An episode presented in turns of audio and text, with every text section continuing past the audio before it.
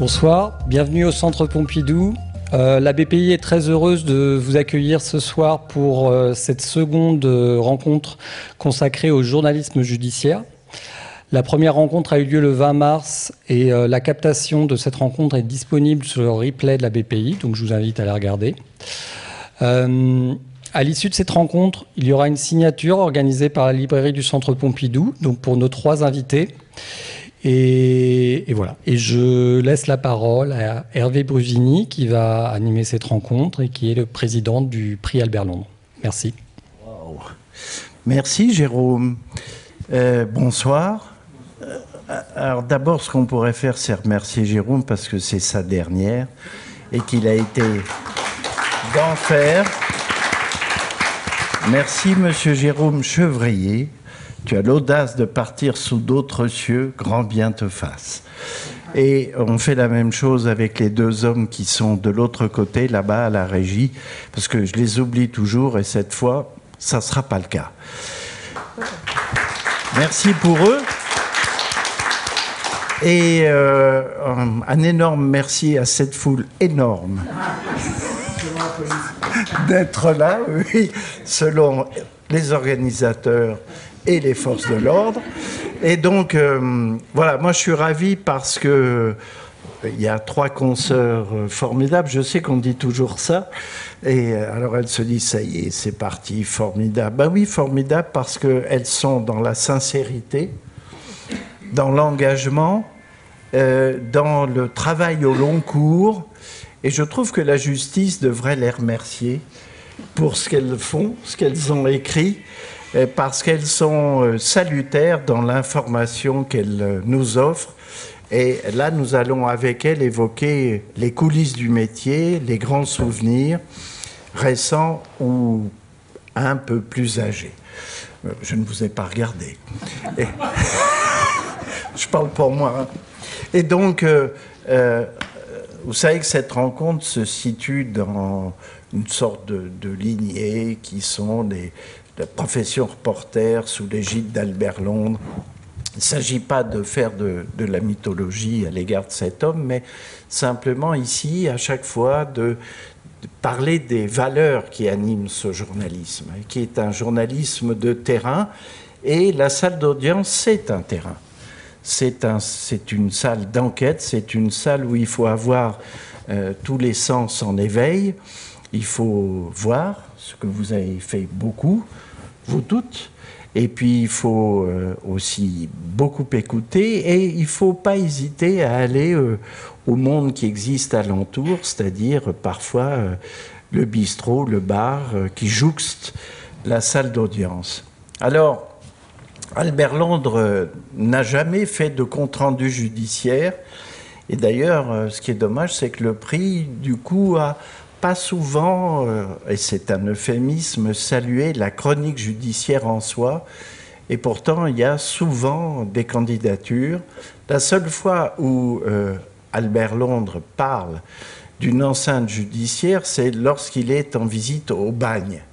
Hein, c'est une enceinte, vous, vous imaginez, toute particulière. Je l'ai cité la dernière fois, mais je voudrais être juste un tout petit peu plus complet d'une phrase parce que voilà, on y sent le sens de l'observation et de l'écoute qui euh, est pratiqué ici par euh, euh, nos trois consoeurs.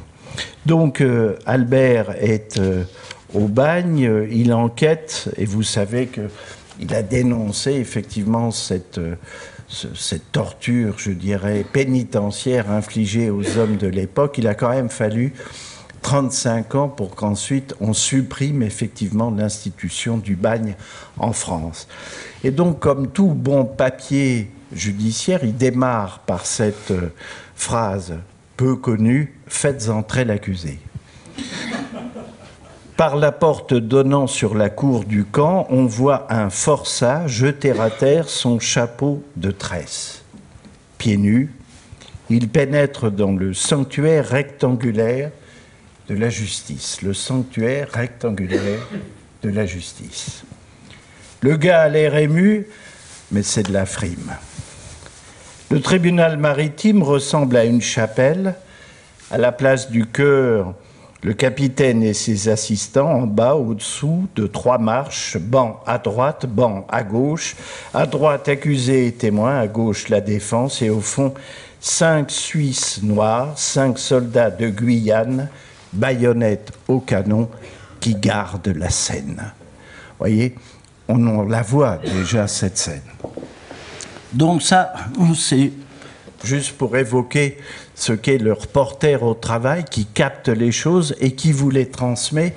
Après, juste cet autre euh, ouvrage qui est, de, dans une collection qui redémarre aujourd'hui, qui a relancé Artaud, qui est celle des, grands reportages. Ça, c'est Joseph Kessel, les reportages parus dans Détective, car vous ne le savez peut-être pas, mais ce sont les frères Kessel qui ont relancé Détective dans les années 20, en 1929, et euh, euh, ils ont même employé à l'époque Albert Londres, qui racontait d'autres choses que euh, des récits de crimes purs et simples. Et là aussi, je voudrais juste vous lire ces quelques extraits, parce que je vais en lire beaucoup d'autres, et cette fois plus contemporains, euh, qui sont euh, ces, quelques mots de Kessel à l'égard du crime. Rien n'est plus saisissant, rien ne porte mieux à une sorte de stupeur dramatique que les mouvements meurtriers. Déjà toute mort violente détermine en nous un lourd malaise et la révolte de notre instinct le plus puissant, celui de vivre. Mais quand cette mort est déchaînée par des hommes qui, loin de songer à tuer, loin d'admettre cette idée, eussent, avant de frapper, haussé les épaules si on leur avait parlé du geste qu'ils devaient pourtant commettre, ce malaise devient de l'angoisse et la révolte se change en un trouble secret c'est ce trouble secret que on va interroger ensemble ici avec, euh, je dirais, les métiers de la chronique judiciaire, un métier de radio, mais aussi d'écrit et de prise de vue, et même de télé, puisque maintenant c'est média global, vous aussi, euh, dans une plateforme bien particulière qui s'appelle Slate.fr. Bravo. Et de l'autre côté, euh, la chronique judiciaire via le dessin. Donc, ces trois livres, comme ça on ne pourra pas dire que je ne les ai pas montrés, celui de Charlotte Piret, avec Arthur Desnouveaux et Xavier Nogueras. Arthur Desnouveaux qui euh, était le président de l'association Life for Paris. Une des associations de victimes des attentats. Des attentats. Xavier Nogueras, qui était l'avocat. Qui est avocat de la défense, euh, ancien secrétaire de la conférence, et qui était l'avocat d'un des accusés du procès, euh, l'avocat de Mohamed Amari, qui est l'un des accusés. Oui. Deux hommes remarquables. en votre compagnie, donc, Les nuits que l'on choisit, de Lise Costa et votre livre que vous avez co-signé avec à nouveau Arthur Desnouveaux et Antoine Garapon, bien connu euh, dans le métier, euh, jugé le 13 novembre, Noël Ehrenschmidt. Noël, j'ai vu que, en fait, vous êtes une figure connue des prétoires. vous avez commencé en quelle année, pour quel procès? J'ai commencé en 1987. J'ai commencé en 1987 avec le procès Barbie. J'avais déjà 44 ans, je cherchais un second souffle et je suis tombée sur Barbie après avoir été dessinée au Palais de justice de Paris par hasard. Alors on va le voir, Barbie. Allons-y mes amis, c'est moi qui dois faire clic. Alors là, on est mal parti. Euh, c'est bon Ah oui, ok, super. Merci Yann Méndé. Et donc, ce Barbie, là, euh, euh, il est voisin, vous l'avez sous les yeux en quelque sorte? Oui, c'était mon premier procès. À l'époque, je dessinais à la plume et à l'encre de Chine. Je débarquais, je ne connaissais rien à la justice. Et j'étais tout à fait à côté de Barbie, que je dessine tel que vous le voyez, avec ce visage terrifiant, glacé. Un sourire, en tout cas, très particulier. En tout cas, sûr de lui est, est absolument glaçant. Oui, je pense que le mot est glaçant. Et puis, ce que j'ai découvert très vite pendant ce procès, c'est les victimes, bien sûr, donc qui commençaient, dont je commençais à écrire les textes, mais surtout ce qui m'a énormément touché à ce moment-là, c'est qu'il y a un moment du procès où Pierre Truche, qui était le procureur, alors on va le voir, voilà, avec sa crinière blanche, s'adresse à Barbie et lui dit Et si maintenant vos enfants étaient là, si vous parliez à vos enfants, à votre famille de ce qui s'est passé, et ce jour-là, j'étais tout à côté de Barbie, je vois Barbie changer de visage. Et je dis toujours, j'y crois, voilà, un Barbie ému. Je parle toujours du fait que personnellement, je crois que derrière un homme, quel qu'il soit, et même dans cette terreur que représentait ce Barbie, il y a eu, pendant l'espace de deux secondes, un Barbie touché. Bien entendu, après, il a, il a repris son visage j'allais dire, habituel, mais je pense que c'était une façon de, de, le découvrir avec cette parole formidable de Pierre Truche. Et donc ça se passait le 5 juin 87 à 19h40. Il y a ce moment particulier d'un Barbie touché, je dois dire que c'est une rareté. Ah oui, et mais moi j'y crois beaucoup. Et l'avantage du dessinateur, c'est qu'on est, on peut être partout, on peut être à côté des gens. Et à ce moment-là, rien n'est impossible, il suffit d'avoir la plume ou le crayon en alerte. C'est ça notre métier. Là, on voit une autre chose, c'est que euh, cette fois, il y a de la couleur, c'est de l'aquarelle. Et est-ce que ça explique la tenue assez moderne qui est la vôtre? Oui, alors j'ai découvert entre le Barbie et Papon, il y avait eu 10 ans, c'est 87-97. Là, c'est Papon. Hein? Oui. J'ai dit Barbie Non, non, c'est moi qui surenchéris. Euh, en, en dix ans, j'avais appris, j'avais découvert l'aquarelle. Toujours assez tard, mais c'est pas mal de découvrir tard parce qu'après, ça devient quelque chose d'extrêmement simple. C'était pour quel journal? Ça, c'était pour Le Monde. Puisqu'après, j'ai beaucoup travaillé pour Le Monde pendant 15 ans ou 20 ans, je ne sais plus. Et ça, ce, qui est intéressant là-dedans, ce que je voulais vous montrer, c'est que c'est l'inverse. Je montre le décor et je fais de la pédagogie. C'est-à-dire que ce dessin-là, il est fait pour que le lecteur, au début du procès, comprenne ce que va dire en fait le texte. Le texte, c'est pas moi, bien entendu. Mais là, je vous décris lieu par lieu, qui est qui Où est, est Papon Où est la justice Où est le dessinateur Vous avez vu que j'ai mis à un endroit, dessinateur, c'était Rhys. Rhys et moi, on a été les deux dessinateurs pendant tout le procès Papon.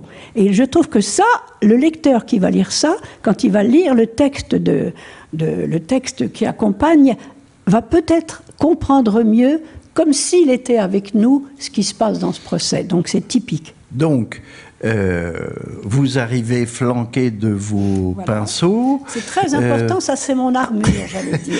Et, vous avez là vos pinces qui permettent d'accrocher les, dessins. Mes pinceaux du, 12, du 8, du 6, mes crayons, des mines de plomb, mes tailles crayons. S'il n'y a pas de taille crayon, ça m'est arrivé de les oublier, c'est une cata. Et puis des mouchoirs, parce que la mouche, les, et c'est mouillé l'aquarelle. Donc je dis toujours que ce qui est très important quand on fait de l'aquarelle dans un procès, c'est d'avoir un séchoir à cheveux. Mais vous, euh, il faut une prise électrique. Oui, mais vous pensez que quand j'arrive dans un lieu, la première chose que je regarde, où est la prise? Vous pensez? Et ça, bien entendu, vous imaginez que je m'en sers pas pendant le procès, mais je demande toujours pendant une interruption est-ce que je peux utiliser? Et combien de fois ça m'est arrivé de devoir sécher le papier pour prendre le papier suivant? J'ai toujours plusieurs blocs, mais n'empêche que ça, c'est pas une plaisanterie. Si on n'a pas ça, on peut se retrouver complètement coincé. Mmh. Donc le but d'un gilet comme celui-ci, c'est d'avoir tout sur soi, de ne pas gêner le voisin, de ne pas gêner le dessinateur qui est à côté de soi, et d'être à la fois présente, mais je dis toujours aussi transparente. Dans les procès, je suis jamais en bleu clair, je suis en noir. On ne doit pas nous voir et on doit être libre de ce qu'on fait. Donc en ne nous voyant pas, on peut aller partout. Et ça, c'est une grande force. Alors, euh, il y a quelque chose d'assez commun, je dirais, dans l'engagement, c'est au moins d'y être. Et d'y être au long cours. Charlotte, par exemple, euh, vous avez euh, au long cours, pour le coup, suivi V13. le procès qui a duré dix mois, on reviendra sur le côté hors norme, mais il y a eu l'investissement d'y être tous les jours.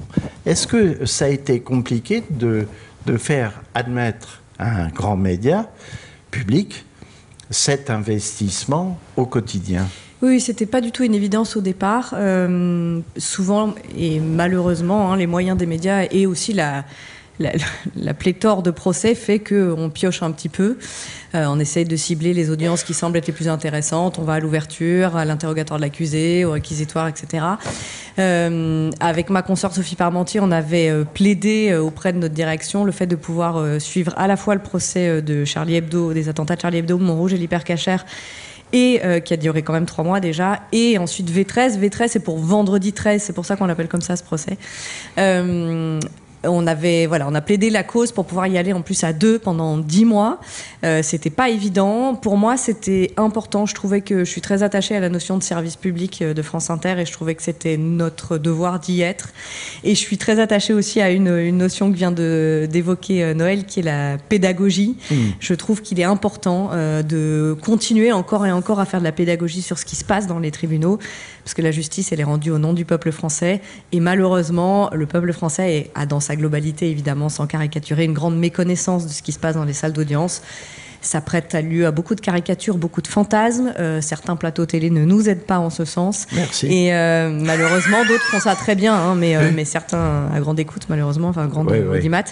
Et, et, donc voilà, à notre petite échelle, l'idée c'est de pouvoir expliquer concrètement, sans caricaturer, ce qui se joue, parce que c'est jamais tout blanc, c'est jamais tout noir, c'est toujours au milieu de tout ça. Il y a eu un, un grand élément de l'interférence, de la compréhension du système français sont les feuilletons, les séries américaines, où on lit toujours à l'aune du fonctionnement américain le fonctionnement de la justice française. Oui, ou à l'aune du fonctionnement de je ne sais pas quoi du tout, parce que parfois ça n'est ni américain ni français. Euh, moi, je suis devenue insupportable dans la vie privée quand je regarde des séries euh, qui traitent au judiciaire, parce que je bondis à peu près toutes les deux minutes et mon compagnon est là, bon, ça va, arrête. Euh, mais malheureusement, il y a énormément d'erreurs et d'ailleurs, je leur en veux toujours parce que c'est pas très compliqué d'avoir des conseillers, mais enfin bon, c'est un autre mais débat. Oui. mais oui, oui, effectivement, il y a, y a, bon, après, il y a aussi le jeu d'une série ou autre qui, qui a besoin d'aller un peu plus au cœur des choses et peut-être apporter moins de nuances. Mais néanmoins, il y a, ce qui s'y joue est important, c'est le reflet de notre société. Pour V13, évidemment, parce que c'est quelque chose qui nous a tous concernés. Hein. La statistique veut qu'un Français sur sept a été directement touché par ces attentats, donc c'est énorme. Mais pas que, pas que V13, sur plein d'autres choses. Quand on va euh, euh, dans des procès de comparution immédiate, on y voit le reflet de ce qui se joue euh, en ce moment, voilà, dans la société en général, que ce soit les problèmes des violences conjugales ou euh, celle du trafic de stupéfiants, qu'importe, mais, c'est toujours le reflet de quelque chose et donc c'est très important, je trouve, de nous, en tant que journalistes, raconter comment euh, notre société, notre justice s'empare de ça et comment on juge, en fait. C'est au cœur de notre démocratie, en fait. Alors, Lise, il y a quelque chose de, très remarquable dans, dans, votre livre qui s'appelle Les nuits que l'on choisit, qui déjà qui sonne comme une sorte de confidence, d'intimité. C'est que, euh, d'une certaine manière, la justice s'est emparé de vous. C'est comme une sorte de révélation. Vous n'allez plus au cours, vous séchez à un certain moment la fac et vous allez vous engager dans la chronique judiciaire. Il y a donc une partie prenante absolument considérable? Bah, c'est vrai que ça m'est un peu tombé dessus, mais j'ai l'impression que au, sein de la presse judiciaire, enfin, c'est en tout cas une histoire que j'entends souvent, c'est-à-dire que les gens y arrivent un peu par hasard en se disant oui, pourquoi pas, et puis après, en revanche, ils y restent et ils adorent ça. C'est, enfin, la matière criminelle est quand même une matière qui, qui nous happe beaucoup. Et, euh, et pourquoi? Parce que je pense qu'elle touche à, énormément de questions, c'est-à-dire que dans un, temps et un espace réduit, euh, on a accès, enfin en tout cas c'est l'impression que j'ai, on a accès vraiment à tout un pan de l'humanité. On va, on va traiter de choses très diverses, que ce soit euh, l'amour, le deuil, etc., mais qui ne sont alors plus plus des concepts. C'est-à-dire que là, on a vraiment accès à euh, des histoires de vie, des anecdotes, et, c'est effectivement difficile de s'en passer parce que euh, on comprend de mieux en mieux les choses et on comprend de mieux en mieux la vision du monde que certaines personnes peuvent avoir et, par, la, par là même la nôtre. Et, et c'est pour ça que je dis souvent qu'en fait, c'est un journalisme qui peut pas être complètement subjectif. Ça, ça me paraît très compliqué parce qu'effectivement, ce qu'on va choisir de retranscrire ou ce qui va nous, nous toucher personnellement, bah, elle, elle, fait forcément écho à un vécu, à quelque chose qu'on a déjà entendu, mmh. etc. Donc, euh... Donc, dans la chronique judiciaire, il y a quelque chose de sa propre intimité quand même. Et vos livres sont particulièrement représentatifs de ce point de vue. Vous parlez vous écrivez à la première personne. Donc, euh, euh, il n'était pas concevable d'écrire pour vous sur ce domaine en dehors de cette écriture singulière ben, En fait, si, ça a été très compliqué pour moi d'utiliser le jeu parce que justement, euh, ce ne sont pas mes histoires, c'est pas mon histoire de vie, etc. Mais c'est vrai que comme on a une tendance quand même à prendre comme ça l'intimité des gens, je me disais que c'était un juste retour aux choses aussi de donner une part de moi-même et d'expliquer euh, comment j'en étais venue à faire ça. Et, euh, ce qui me, enfin voilà, toutes les, les, émotions qui me traversaient. Et surtout je trouvais ça important parce que j'ai remarqué que c'était une question qui animait euh, beaucoup les gens que je rencontrais et à qui je racontais mon métier, c'était de comprendre l'empreinte que ce métier avait sur nous au quotidien. Toutes ces histoires d'horreur, est-ce que ça vous empêche de dormir? C'est ça voilà, la question. c'est une question que, que moi j'ai beaucoup entendu. Je ne sais pas si tu l'as beaucoup entendu. Enfin, c'est ouais, c'est quelque chose vraiment qui interroge les gens. Et pour le coup, en lisant votre livre, euh, on est euh, baigné dans les pleurs, la douleur. Vous-même, à un certain moment, vous dites que vous avez fait appel à la cellule psychologique. Euh, parce qu'il y a eu de l'effondrement dans l'air. Et donc, euh, c'est ce que je trouve très bouleversant d'ailleurs dans ces livres, c'est cette part d'humanité généreusement et pas complaisamment euh, racontée par vous sur ce qu'est aussi la justice quand on la fréquente comme vous le faites. Alors, il y a quand même une proportion, enfin, une injuste. Euh, non, mais c'est-à-dire que euh, on n'est pas nous-mêmes victimes ou on n'est pas dans, victime de ces histoires-là, et c'est toujours très important de le repréciser. C'est-à-dire que voilà, on ne vit pas la douleur euh, de la même manière du tout. en plus, la, le cadre professionnel est extrêmement protecteur parce qu'on a une raison d'être là, un cadre dans lequel on y est et on sait pourquoi on est là, donc c'est très différent. Malgré tout, et, et, pour moi non plus, le jeu n'était pas du tout évident dans mon bouquin. Et ah d'ailleurs, ce bouquin-là, à la base, n'avait pas vocation d'exister. C'était une conversation à trois qu'on avait choisi de faire à titre purement privé pour pouvoir vider nos sacs. On peut peut-être euh, préciser ça. Oui, c'est en fait l'idée. Euh, moi, moi, je couvre donc le procès des attentats de Charlie Hebdo, Montrouge et l'hypercachère. J'en sors pas du tout indemne euh, et je vois arriver une montagne c'est-à-dire V13, en me disant oula, si c'était déjà ça pour euh, les attentats de janvier 2015, qu'est-ce que ça sera pour V13 avec plus de victimes, plus de jours, plus de plus de tout en fait. Euh, non pas que les horreurs soient euh, hiérarchiquement comparables, mais il y avait simplement l'effet numérique de V13 qui moi me faisait très peur. Je voyais arriver cette montagne et je me suis dit comment je vais y arriver à titre personnel? Vraiment, c'était très égoïste. Il fallait que je trouve quelque chose pour moi. Et j'ai proposé à la fois à Arthur et à donc Arthur Desnouveaux et Xavier Nogueras, que j'avais, que je connaissais d'un point de vue purement professionnel, on se connaissait pas si bien que ça d'ailleurs, euh, de converser à trois. Euh, et euh, voilà, et, donc on a, c'est ce qu'on a fait hein, pendant les dix mois de procès. On s'est envoyé des notes vocales sur un groupe WhatsApp, rien de plus basique, à chaud, parfois trois fois par jour, parfois rien pendant trois ou plusieurs jours, sans aucune contrainte autre que celle de, du d'un respect mutuel qui s'est très vite établi et qui s'est surtout très vite établi entre eux parce qu'ils ne se connaissaient même pas au départ. Les premières fois où ils se parlent, ils ne se sont jamais rencontrés physiquement. Euh, et puis au bout de quelques mois, on se rend compte que finalement, ce qu'on se raconte peut peut-être avoir un intérêt aussi à être partagé, parce que ça a dit aussi des choses. Euh, c'est une lecture, hein, elle n'est pas du tout ni universelle ni unique, mais, euh, mais c'est une lecture de trois traversées de ce procès-là. Et donc on a décidé de le partager en en faisant un podcast pour la radio et, et ce livre-là qui est la retranscription de nos échanges. Et donc effectivement, moi, ça a été un saut dans le vide que d'aller oser partager quelque chose d'intime. C'est pas évident quand on est journaliste, on raconte les histoires des autres. C'est assez confortable. En tout cas, ça l'est plus que de dire euh, moi je, suis en train de craquer. Euh, mais euh, mais j'ai trouvé que sur ce procès-là, en tout cas, qui était si énorme, si bouleversant, et tous les acteurs vous le diront. Je veux Noël, en, voilà, je vois la voix hocher la tête parce qu'on a partagé les mêmes bancs de la salle d'audience, mais tous, que ce soit avocats, magistrats, euh, policiers, euh, voilà, c'est-à-dire que y compris tous les professionnels, indépendamment des victimes elles-mêmes, euh, on a tous traversé quelque chose qui, je pense, nous marquera à vie. Alors, on va y venir avec, à nouveau avec Noël. On a parlé de ce procès hors norme, euh, qui est une expression souvent galvaudée. Là, ça ne l'est pas. Euh, je prends la propre rédaction qui est la vôtre pour le décrire. Donc, euh, rappelons qu'il a duré dix mois. Six des accusés sont ab- absents, cinq seraient morts, onze accusés comparaissent détenus, trois ont bénéficié d'une libération conditionnelle. Il y a 2400 personnes parties civiles. Il y a plus de 300 avocats qui les représentent et il y a 141 médias accrédités. Et on avait fait, vous vous en souvenez, une salle d'audience reconstituée dans la salle des pas perdus. Alors, ce que je voudrais demander à Noël, qui a un petit peu d'expérience, c'est en quoi ça vous a paru, vous aussi, un procès hors norme? Pour la dessinatrice, celle qui accompagne et qui saisit des choses que la caméra, car il faut rappeler qu'il euh, est filmé, qu'on pourra le voir dans un certain temps, en quoi pour vous ça a été une difficulté, euh, un, événement difficile ou pas? Difficulté, ça m'est totalement égal, ça m'est étranger. Mais ce qui était intéressant quand même, c'est qu'on avait 14.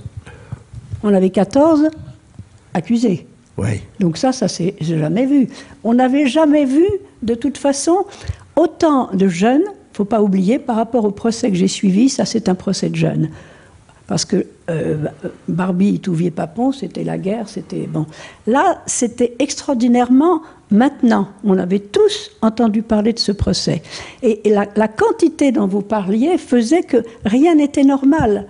Mais euh, aussi bien au- au niveau des, des victimes qui étaient là, mais comme moi je ne me documente jamais, c'était pas pire. J'étais dedans du, matin au soir jusqu'au cou. Et en, définitive, je suivais au fur et à mesure. Donc on a bien compris que c'était un, un moment inouï, extraordinairement bouleversant. Mais c'était pas plus difficile. Moi, je rentre dedans, je passe mon temps à ça. Et puis surtout, la grande chance, c'est qu'on dessine. Quand on dessine, on restitue immédiatement l'émotion de ce qu'on vit. Ah, Noël, par exemple, ce dessin-là, là, vous vous déplacez, vous êtes au fond de la salle et vous avez voulu rendre compte un peu de cet agencement de l'espace assez étonnant avec les écrans de télévision, la répartition en deux volets de, de bancs. Euh, ça donne une idée de l'ampleur et, et de la manière dont le dispositif a été pensé. Et puis pour moi, c'était le même lieu que j'avais dessiné en 1992, quand j'avais commencé à faire mon carnet du palais. Je me retrouvais chez moi dans un lieu différent. Et quand vous parlez justement de, de- du fait qu'il y avait partout ces panneaux qui permettaient de voir, ça c'était Oui. quelque chose de complètement différent. Et dans ce dessin, j'ai mis aussi la France, vous voyez la statue. Oui. Alors la statue de la France, je l'avais dessinée 20 ans, euh, 30 ans plus tôt. Vous dites qu'elle est bienveillante. Alors, il y avait à la fois, vous avez vu la France, et de l'autre côté, il y avait une autre statue. Et ça m'a énormément touché de penser que le 19e, puisque c'est 1900 1826, Oui.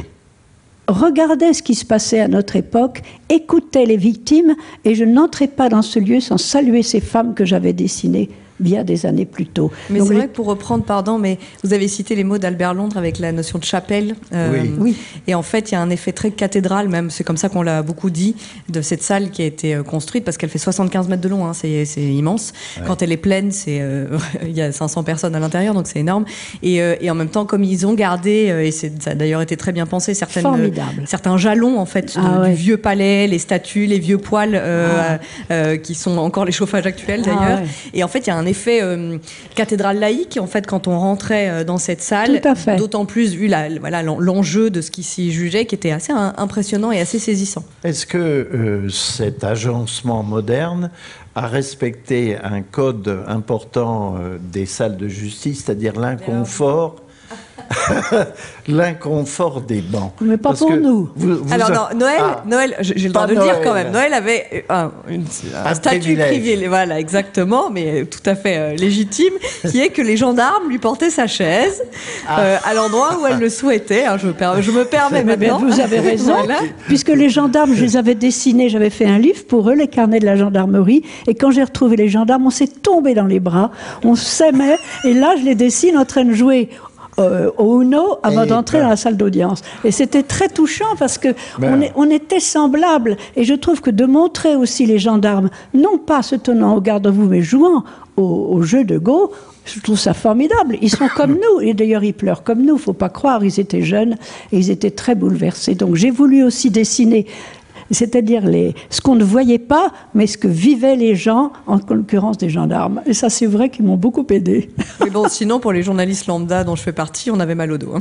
Alors, ça, vous en parlez toutes les deux euh, sur cette euh, raideur Des bandes assises. euh, des bandes assises. Et euh, je trouve qu'il y a quand même quelque chose de remarquable parce que vous y passez un temps fou. Et donc, euh, il y a un rapport au temps, à l'attention, qui fait que tout à coup, on oublie le mal de dos, en Ouais. quelque sorte. Bah, je, ouais, je sais Parce que on- oublie vraiment, mais j'aimerais bien. Mais... Mais en tout cas, on, on est dans un temps hors du temps. Oui, oui, bah, complètement. Mais juste pour dire pour les bandes assises, c'est marrant parce que en fait, on, on- on remarque d'ailleurs les habitués, ils viennent avec leurs petits coussins. Donc pendant un temps, j'avais une collection comme ça, parce que comme je, comme moi je me déplace à travers la France, j'avais une collection de petits coussins euh, sur les différents euh, bandes assises. euh, des, des- des palais de justice quoi et euh, il y en a qui sont très ils arrivent carrément avec l'oreiller quoi enfin voilà mais euh, oui oui pour ce qui est du temps effectivement on est on est euh, D'ailleurs, on parle de tourisme judiciaire parce qu'en fait, on ne voit jamais euh, La ville. vrai- euh, la ville, enfin, ou très peu, mais enfin, tout se passe. Enfin, les audiences commencent vers 8h30, 9h, elles peuvent se terminer très tard. à la nuit. La- et donc, on voilà, est ouais. concentré sur ce lieu, ce qui se dit. Et, et- et voilà, l'essentiel de nos vies professionnelles, à ce moment-là, c'est là qu'elles se Oui, passent. puis on est obnu- obnu- obnubilé pardon, par, euh, par euh, ce, qui, ce, qui, ce qui est en train de se jouer. C'est Oui. euh, même pas simplement professionnel. Et du coup, comme on a tous vécu la même chose au procès, après, on aime bien se voir pour dire Et toi, tu as pensé quoi de ce moment-là? Enfin voilà, pour débriefer. Donc euh, oui, c'est on est souvent loin de nos familles parce que euh, bah, soit on finit tard, soit on n'est même pas dans la même ville. Donc on- on- c'est un journalisme un peu particulier pour ça. Ouais. C'est-à-dire qu'il y a beaucoup d'entraide et beaucoup de Ce qui est un facteur qui déstabilise un peu d'être loin de la famille, non? Non. Oh, pff, ça nous fait du bien plutôt quelque chose. Non, mais en plus, il y a- J'ai dit une grosse bêtise. hein. Il y a deux notions de loin parce qu'on peut être. euh, moi, j'ai fait beaucoup de, de procès terroristes et eux, ils se déroulent toujours à Paris, donc je rentre chez moi le soir concrètement. Oui. Mais on peut parfois ne pas être très présent, euh, très, très disponible intellectuellement. Oui, parfois, voilà, on rentre voilà, en fait oui. et on a une journée de. Exactement. C'est c'est difficile de restituer comme ça. euh, alors, c'est et, et même pendant V13, c'était très très marquant. C'est-à-dire qu'on a tous, je crois, eu du mal à, reconna- à être en connexion avec nos proches, que ce soit nos familles, nos amis. Ah. On, a tous raconté l'anecdote où euh, on s'est retrouvé à un dîner euh, du samedi soir avec nos meilleurs amis et on était complètement loin en fait parce que ah toi ça se passe bien. Comment vous voulez répondre à cette question? Vous venez Ouais. de voir 200 personnes vous raconter l'horreur absolue. Ouais.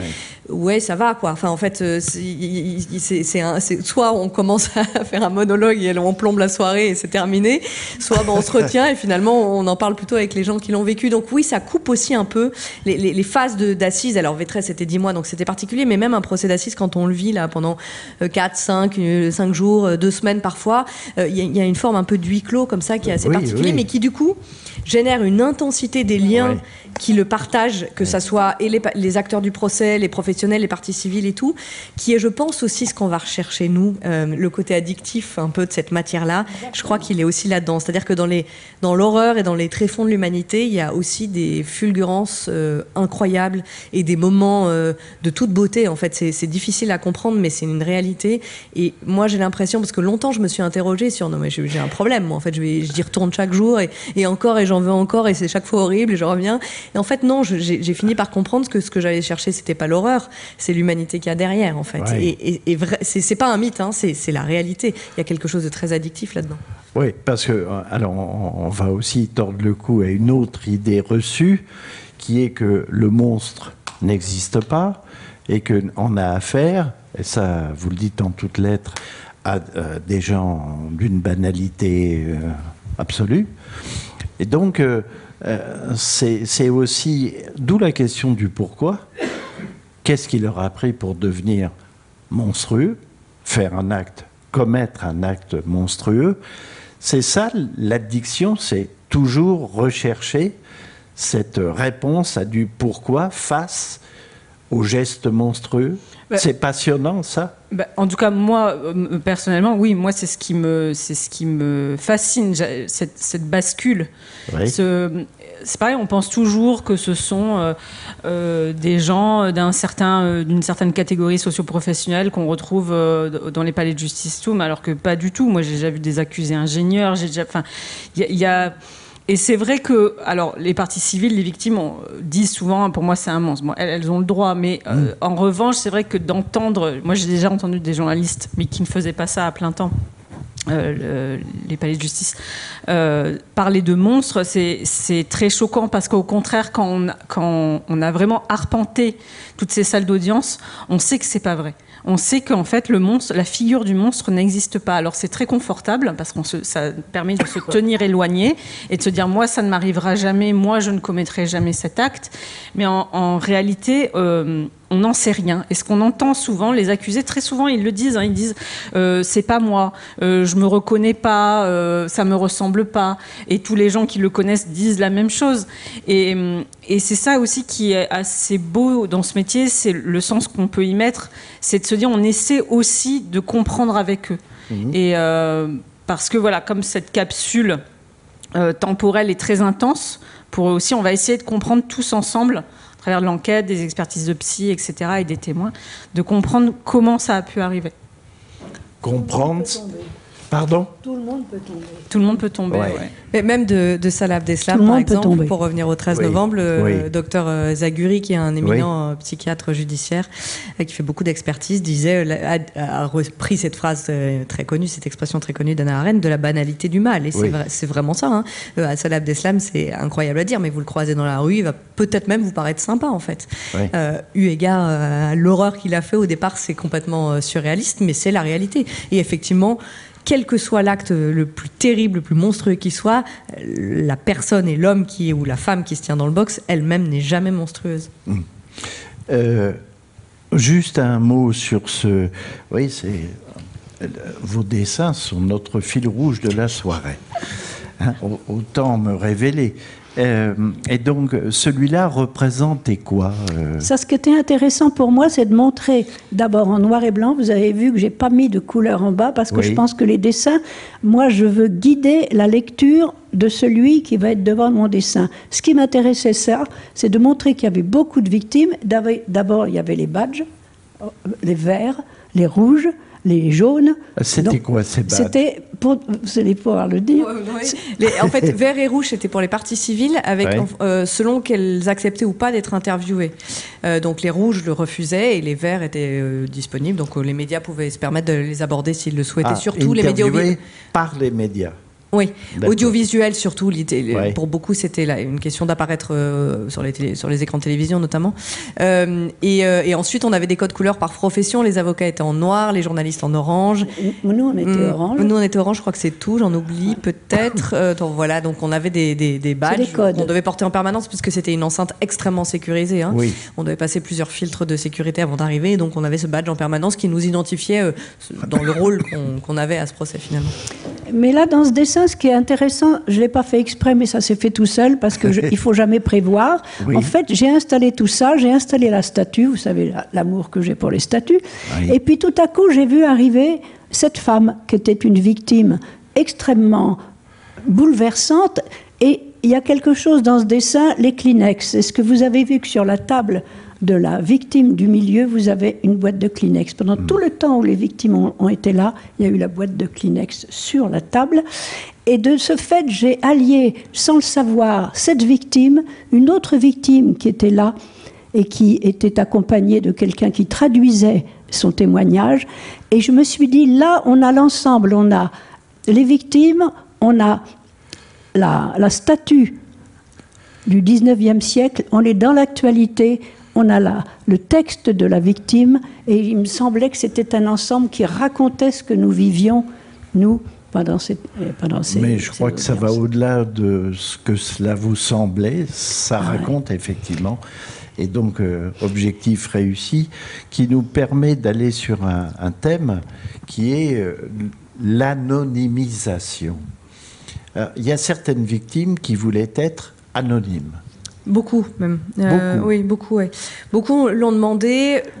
Je pense que beaucoup avaient enfin pour des raisons qui leur appartenaient, certaines par peur euh, de voir leur nom euh, diffusé, parce qu'en en fait, il y a quelque chose euh, qui peut nous sembler irrationnel quand on n'a pas vécu un tel traumatisme, mais beaucoup de victimes, et ça c'est vraiment propre à tous les attentats, ont, eu, ont été persuadées dans les jours qui suivaient qu'elles allaient, que les terroristes allaient revenir pour les achever. C'est quelque chose que j'ai entendu mille fois, ah que ça soit, mais je l'ai entendu de, victimes de Charlie Hebdo qui se retrouvaient dans une chambre d'hôpital avec des, des gardes du corps, etc. Et malgré tout, elles étaient persuadées de ça. De toute façon, il y a, le traumatisme génère aussi quelque chose d'assez irrationnel, puisqu'en l'occurrence, les frères Kouachi étaient morts, euh, Koulibaly également.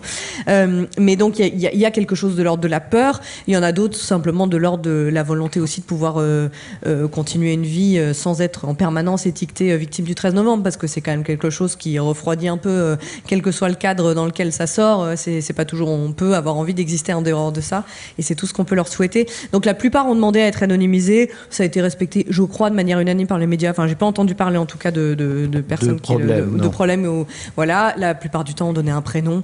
Euh, de toute façon, ça n'a pas non plus un intérêt fondamental que de donner un nom de famille. En termes d'information, ça ne change rien du euh, pas grand chose. En, revanche, il y a une question sur l'anonymat qui est euh, des accusés eux-mêmes, y compris parfois du grand banditisme, qui s'est posé.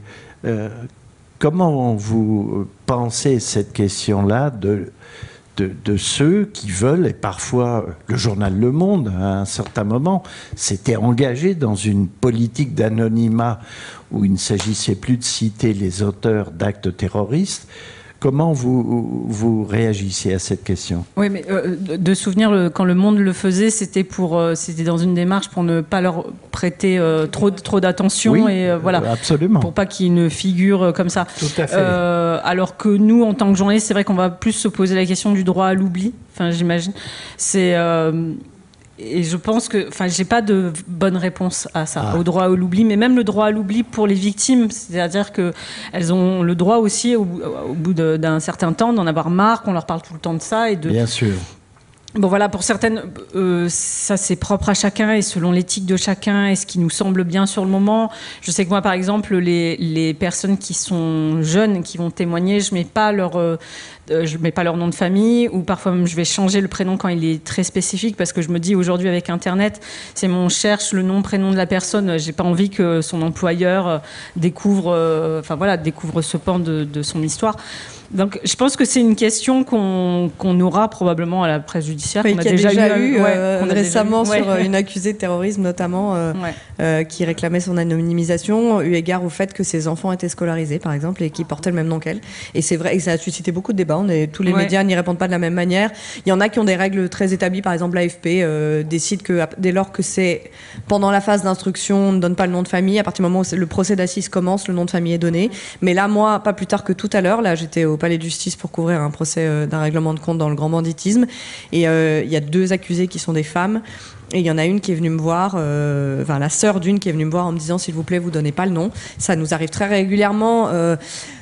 Moi, j'ai pas de règle absolue. Euh, j'essaye de, de réfléchir aussi en ce que, en ce que ça sert en termes d'information et enfin voilà, de trouver un juste milieu entre ce que ça peut peser sur l'accusé Est-ce que ça peut servir en termes d'information? Évidemment que je ne vais pas anonymiser Salah Abdeslam, ça n'a aucun sens euh, pour personne. Euh, et son nom est déjà ultra connu et je vais pas la... et, même dans une volonté, parce que ça m'a été hmm. posé comme question, de dire euh, vous, lui fait, vous lui livrez une tribune en donnant son nom. Oui, très bien, il y a 14 accusés, je ne vais pas l'appeler l'accusé numéro 1 et l'accusé numéro 23 parce que ça n'a plus de sens. Donc il y en a pour lesquels ça paraît évident, d'autres pour lesquels, par exemple, récemment, j'ai couvert le procès de l'incendie de la rue Erlanger. Oui. Euh, voilà, avec cette femme qui, euh, qui a des gros problèmes psychiatriques et qui a mis le feu volontairement à son immeuble, euh, mais sauf que ça a causé 10 morts. Et, et, la question s'est posée de savoir si on l'anonymisait ou pas. Moi, j'ai choisi de à l'antenne donner son nom de manière orale parce qu'à l'antenne ça passe. Euh, voilà. Et par contre, je ne l'ai pas écrit. Voilà, j'ai trouvé cet entre-deux qui me paraissait assez juste entre le fait qu'elle était accusée de faits graves devant la cour d'assises et le fait que ce qui passait à l'antenne ne resterait pas ad vitam aeternam quelque part. Et donc à l'écrit, j'ai juste mis la, première syllabe de son nom. Mais voilà, parce que ça m'a semblé juste. Peut-être que je déciderai d'autres choses sur un autre procès. On fait un peu avec euh, notre part et d'humanité et de nécessité d'informer et de, enfin mm. voilà, un peu de tout en fait. Hein. Difficile d'avoir une, règle, de principe. Euh, alors, d'autant que dans les enquêtes sur le terrorisme, on se rend compte quand même d'un monde parfois très lié, avec des gens qui ont des vies qui se sont croisées. Et donc, on raconte aussi comment la France a peu à peu vu naître sur son terrain, sur son territoire, euh, des gens qui ont été convaincus par le djihad, par la nécessité de porter le fer, et de, de voir comment tout ça s'est noué. C'est un élément d'info, ça.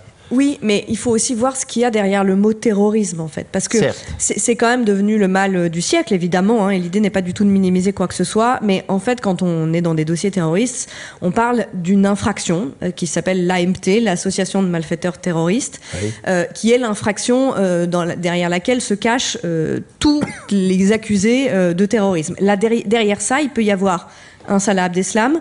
Euh, il peut aussi y avoir quelqu'un qui a euh, concrètement amené un copain à l'aéroport mm. euh, qui allait se rendre en Syrie mm. et parfois il n'était pas tout à fait au courant qu'il allait se rendre en Syrie. L'idée encore n'est pas de minimiser les faits, c'est juste de dire qu'il y a une, une un panel de, de, de, réalité derrière cette infraction qui est énorme.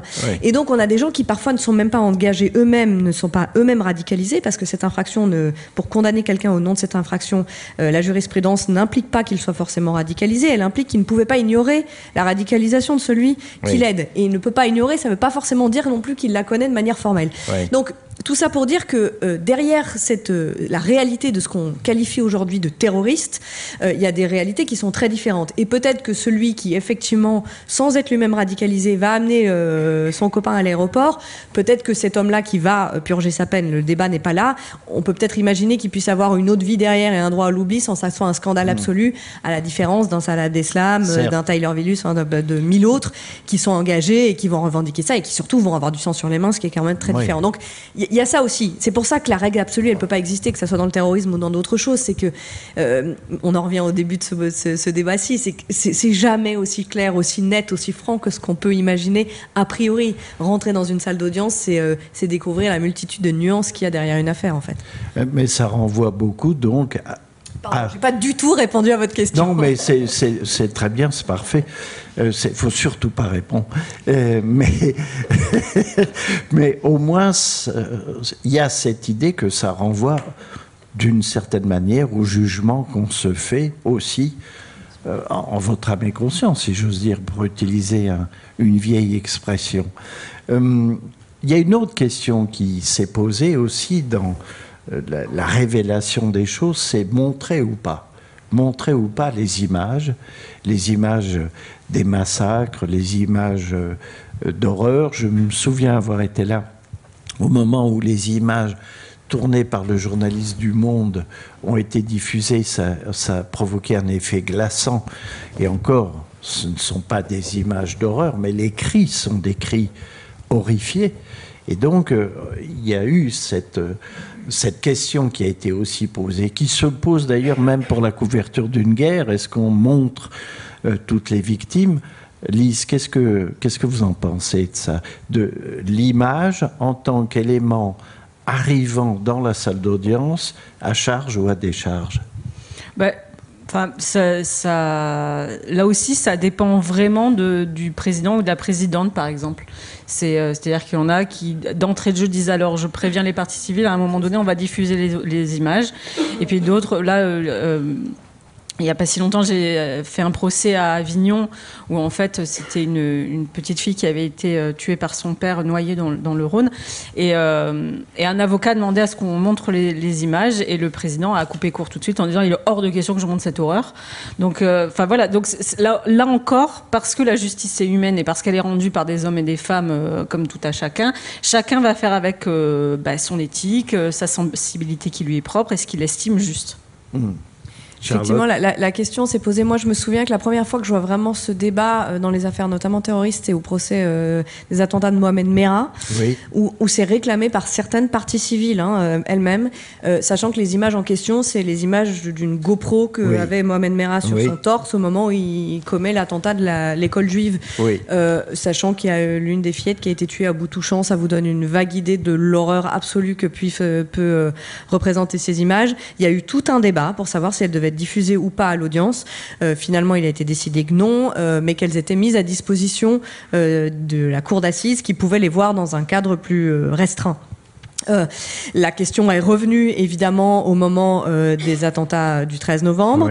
et alors là, elle est revenue avec d'autant plus de force qu'il y avait eu le préalable des attentats de Charlie Hebdo où, où les images ont été diffusées euh, et elles ont été très mal amenées. Et je pense qu'on peut le dire euh, parce que ça fait.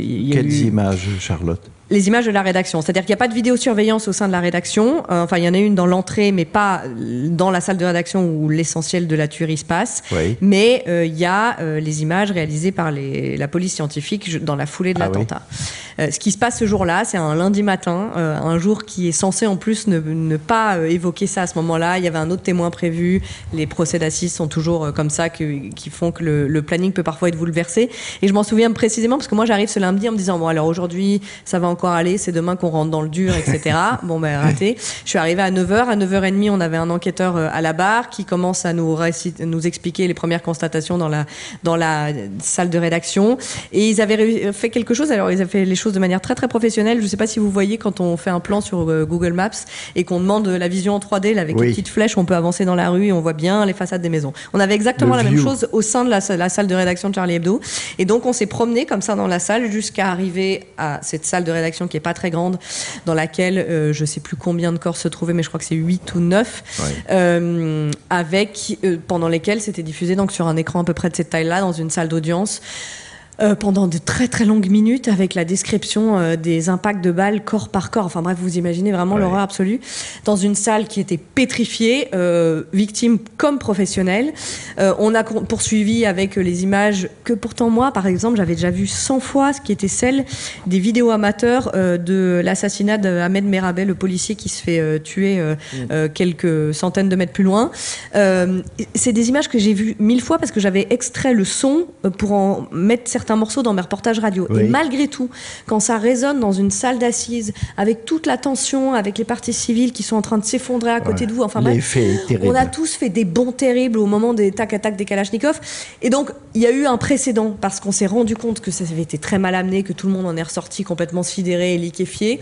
Et donc, ces débats ont eu lieu à nouveau au moment du procès des attentats du 13 novembre pour le, la bande son euh, du Bataclan, puisqu'il y a un, un enregistreur qui a tout capté pendant deux heures, qui était l'enregistreur d'un spectateur qui est resté euh, dans la salle. La question s'est reposée au moment de la vidéosurveillance de l'attentat Nice avec le camion qui fonce dans la foule. Les choix à chaque fois ont été faits de diffuser, hein, globalement, mais après beaucoup de débats euh, quant à savoir si c'était d'utilité publique, si c'était important pour le, les débats judiciaires, etc. Et puis avec moult précautions envers les victimes pour dire voilà, venez si vous estimez que c'est nécessaire pour vous, sinon restez chez vous, etc. Ce qui, je pense, est un compromis assez juste, en fait. C'est-à-dire Mhm. que la, la victime, pour qui c'est nécessaire, parce que pour certains, ça l'est. hein. Ouais. Beaucoup m'ont expliqué que c'était nécessaire pour elles de réobjectiver Ouais. leur traumatisme. Parce qu'en fait, le traumatisme est, est tel que parfois elles se sont demandé si ce qu'elles avaient vécu était réel. Ouais. Euh, Il y a en plus une distorsion temporelle très forte quand on est victime. On a l'impression que certains moments durent une éternité alors qu'en fait elles se rendent compte que ça a été sur un temps très court et inversement. Et donc ça peut être nécessaire pour une victime de voir ça. Euh, ça peut évidemment être nécessaire pour des accusés aussi de voir ça parce que c'est reconfronté à l'horreur des faits auxquels ils ont parfois participé sans, sans y être directement impliqués. Enfin, ça peut avoir beaucoup de vertus, euh, mais effectivement, moi je pense qu'il faut le faire avec beaucoup de prudence, euh, beaucoup de mm, précaution et de mise en garde en fait. Alors, juste deux remarques à ce sujet. À Nuremberg, par exemple, on a montré euh, à la cohorte des nazis qui étaient là les images des camps. Euh, donc voilà. Et puis, deuxième point, ce qui est intéressant, c'est de voir que le monde judiciaire se pose les mêmes questions que le monde médiatique au moment où nous disposons aussi des images. Et donc, il s'agit de savoir ce qu'on en fait dans la salle d'audience comme ce qu'on en fait pour les téléspectateurs ou euh, le public qui regarde les vidéos sur les plateformes.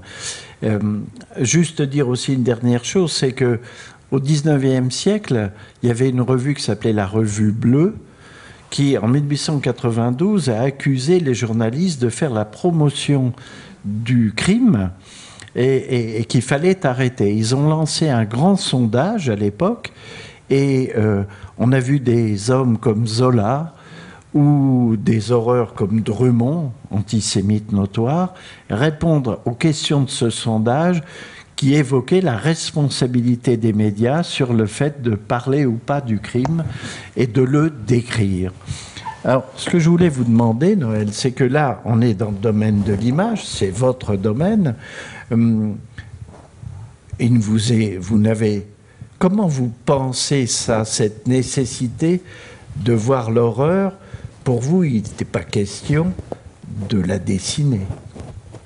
De toute façon, quand vous avez, pardon, quand vous avez parlé de, des bruits, moi j'ai dessiné, là je ne l'ai pas, j'ai dessiné les gens de dos qui tournaient la tête les uns avec les autres. C'était bouleversant parce que je ne pouvais pas ressentir les bruits vu que je ne les avais pas vécus, mais on les sentait avec ceux qui les écoutaient. C'était bouleversant. Et je trouve que le dessin de ces gens de dos qui se regardent exprime, à mon avis, totalement ce que disait Arthur dans son texte, à mon avis. C'est-à-dire, vous dites les gens qui, au moment de la diffusion de ces sons, se regardaient, Ah ouais. étaient dans une communauté de sidération. Et, et de moi qui étais là en train de les dessiner, on, on le recevait en plein estomac. hein. Ce, ce- c'est- c'est- ce qu'on- ce qu'on entendait, moi je ne l'avais pas entendu, mais il est évident que ça passait au travers de ceux qui les écoutaient. Ça, je me souviendrai toujours de ce dessin-là. Il y avait presque rien et on s'en prenait plein la gueule. Je m'en souviens. Ça. Alors, ce dessin, il, il montre euh, la modernité de la Ah, saisie. voilà. Ça, j'y Euh, tiens beaucoup parce que voilà un dessin qui est infaisable par la caméra vu qu'on était dans le noir. J'étais dans le noir. Je monte l'escalier et surtout, je voulais montrer que c'était là que ce procès était enregistré. Oui. Ça, c'est une image qu'on ne voit jamais. Je monte, bien entendu, j'ai passé plus de deux jours avec eux, c'était formidable. Et regardez bien dans ce dessin, j'ai laissé en blanc exprès tout le premier plan, parce que ce qui est intéressant, c'est de voir toute la salle en entier. Vous avez sur les écrans le président qui parle, donc il y a une petite, là ça y était peut-être pas, mais il y a un petit rond rouge en bas de l'écran.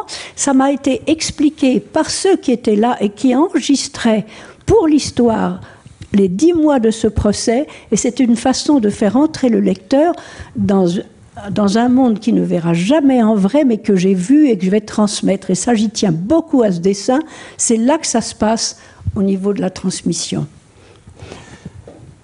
Il y a quelque chose que j'ai trouvé très bouleversant euh, dans votre livre, c'est euh, vers la fin euh, le fait que finalement vous trois qui vous connaissiez ou pas, vous formez une sorte de communauté et ce que dit Arthur, où il dit que finalement cette, cette longueur, cette intensité euh, de ce moment collectif va peut-être former un souvenir plus fort que l'attentat lui-même. Ça, je dois dire que c'est tout à fait euh, étonnant à lire. Et il va plus loin. Après, il dit qu'il y a finalement une sorte de lien, et pour cause, qui s'est installé entre lui et Salah Abdeslam. Alors, je ne veux pas paraphraser ce qui. C'est pour ça que j'hésite un peu. Je veux, veux pas. Euh, je, peux lire l'extrait oui, oui, oui, si, vous, voulez. effectivement. Euh, euh, les larmes et les excuses de Salah Abdeslam me remuent beaucoup plus que ce que j'aurais cru. Il a utilisé le mot approprié. Celui du lien qui nous unit nous unira toujours. Quand il présente des excuses et demande pardon, je pense qu'il a une forme d'égoïsme, il a son chagrin, il a envie de réussir à se pardonner. C'est d'ailleurs par ça qu'il devrait commencer. Nous, on a appris à se pardonner d'avoir survécu quand d'autres sont morts. Lui, il va falloir qu'il se pardonne avant de demander le pardon des autres. Toujours est-il qu'il a fait du chemin. Et un chemin qui me semble cohérent, mais quand vous serez tous partis, Xavier, Charlotte et tous les autres professionnels, nous les victimes, on, reste, on restera avec ce lien à démerder. Il n'y a pas d'autre mot avec Salah Abdeslam. J'ai un lien avec ce type le fait qu'il ait compris qu'on était des deux côtés d'une même pièce suffit à créer une relation de laquelle on ne peut pas sortir. Mais quand on parlait des moments d'humanité, en fait, tout à l'heure, euh, c'est quelque chose qu'on voit dans les procès aussi. Euh, et qui surprend et qui, pour certains, dérange et qui interpelle. Euh, enfin, on peut en mettre beaucoup comme ça. Euh, c'est les ponts qui existent aussi de part et d'autre de la barre. ils n'existent pas toujours et certains ont, voueront, vous et voueront une haine absolue aux accusés de leur procès ad vitam aeternam parmi les victimes, d'autres pas. et, et c'est pas faire de l'angélisme que de le dire. Moi, je l'ai vu au procès, encore une fois, au procès par exemple des attentats de janvier 2015. j'ai vu euh, certaines parties civiles, certaines victimes de Charlie Hebdo euh, aller s'approcher des box pour parler à certains accusés et avoir une connexion qui existait. Et l'idée, c'est pas d'être dans une forme. Enfin, je sais même pas si c'est de l'ordre du pardon ou pas. C'est de l'ordre d'un moment donné d'avoir besoin de communiquer d'être humain à être humain. Ça existait de nouveau au procès euh, V13. C'était un peu plus difficile parce que très concrètement, les mesures de sécurité faisaient que le prétoire, donc qui est vraiment la zone où il y a le box, et les avocats nous étaient interdits, sauf aux dessinateurs, encore un privilège de Noël. Hein. mais mais n'était pas. Voilà, oui, ça en fait beaucoup, ça en fait beaucoup. Je suis d'accord avec vous. Euh, mais était interdit aux, victimes, donc il n'y a pas eu de lien complètement direct. Mais je sais qu'il y en a eu par avocat interposé. Euh, je le raconte à un moment donné, dès, euh, très vite, hein, dès la première semaine, il y a un soir où on finit très très tard. Il est 22 h on n'a toujours pas fini l'audience, etc. Et tout le monde a faim en fait.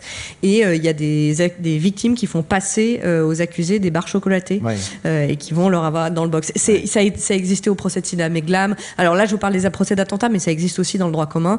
Il y a des moments donnés où il y a des jonctions qui se font entre les familles des victimes ou les victimes elles-mêmes et les accusés, et ça existe, et la justice permet ça aussi.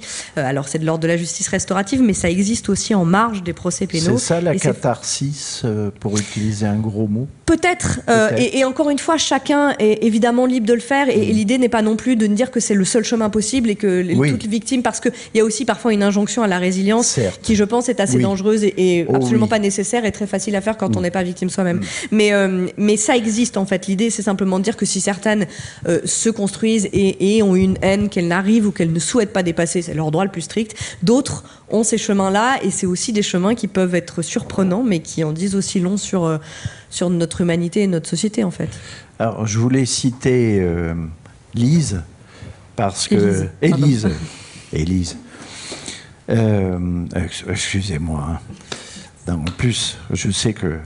Euh, c'est un sujet. Oui, c'est un sujet, puisque vous y faites allusion dans le livre, où vos Red Chefs, ah, les affreux Red Chefs, ont voulu vous baptiser Elisa. Hein, c'est bien ça? C'est ça.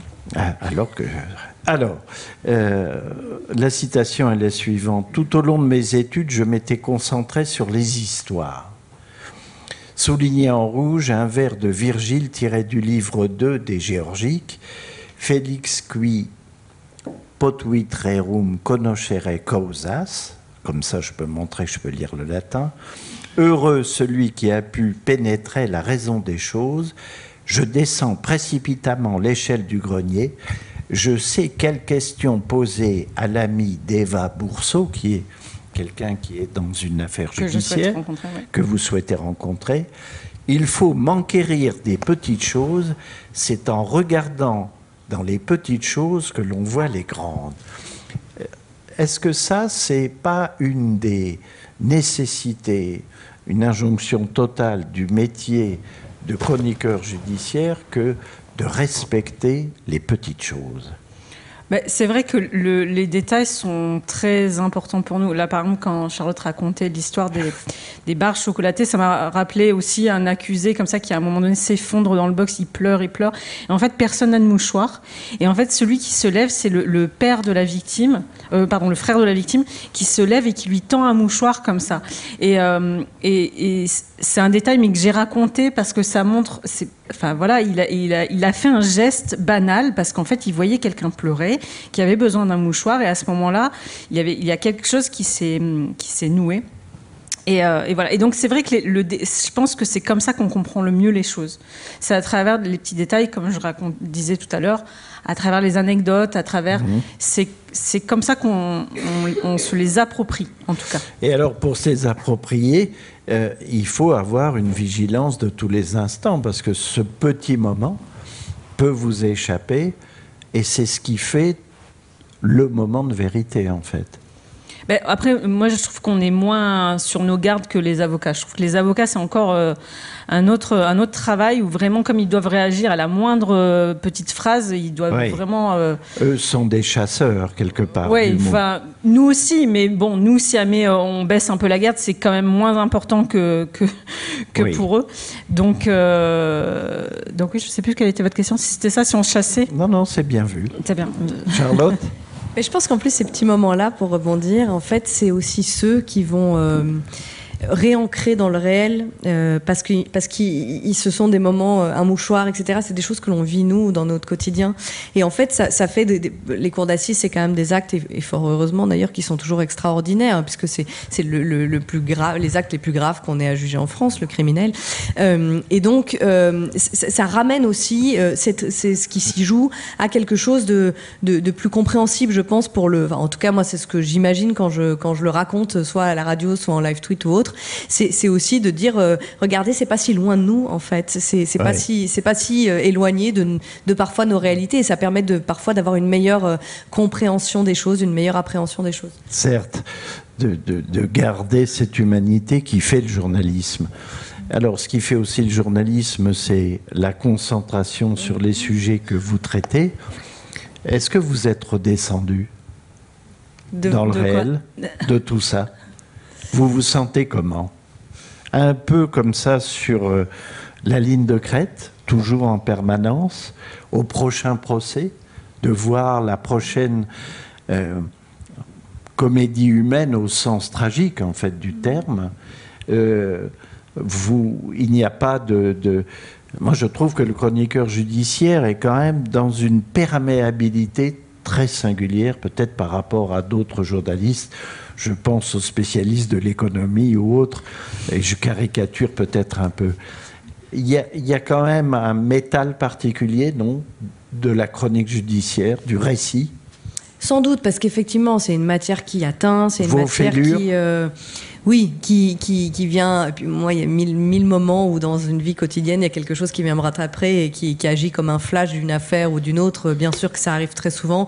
Je pense que j'ai des lectures des choses qui sont peut-être un peu différentes d'autres personnes. Je pense que je parle euh, évidemment sans le caractère euh, terrible des choses, mais je parle à mes enfants euh, probablement de choses que d'autres parents auxquelles d'autres parents ne parlent pas, en essayant d'aseptiser, hein, je vous rassure, mais, euh, mais, mais probablement que j'ai un prisme, enfin qu'on a, parce que je, je, crois que je suis pas du tout la seule, hein, mais, euh, mais après encore une fois, ça reste euh, euh, ça reste un métier malgré ouais. tout, et donc on, on coupe aussi. Hein, enfin, je veux dire, il y a une distance liée au métier, comme comme mille autres métiers avec en prise avec des, des réalités qui sont difficiles. Hein. Un légiste, un psy, euh, enfin je sais pas, il y en a peut-être dans la salle d'ailleurs, un policier dans certains euh, dans certaines affaires. Enfin, je veux dire, y a, on n'est absolument pas les seuls à avoir euh, cette prise-là avec une réalité difficile. Donc forcément, on coupe. On va aussi, euh, vous parliez euh, des, des bistrots, voilà, on va aussi parfois vider notre sac ouais. en buvant un coup avec d'autres personnes qui sont concernées ouais. et en faisant des blagues complètement sombre, un peu comme font les médecins, je pense.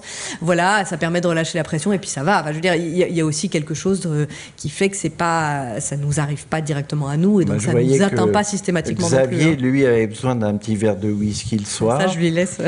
voilà. Moi, j'aime pas le whisky, hein, je tiens. Non, mais non, mais c'est vrai. Que, non, mais la bouteille d'eau est là.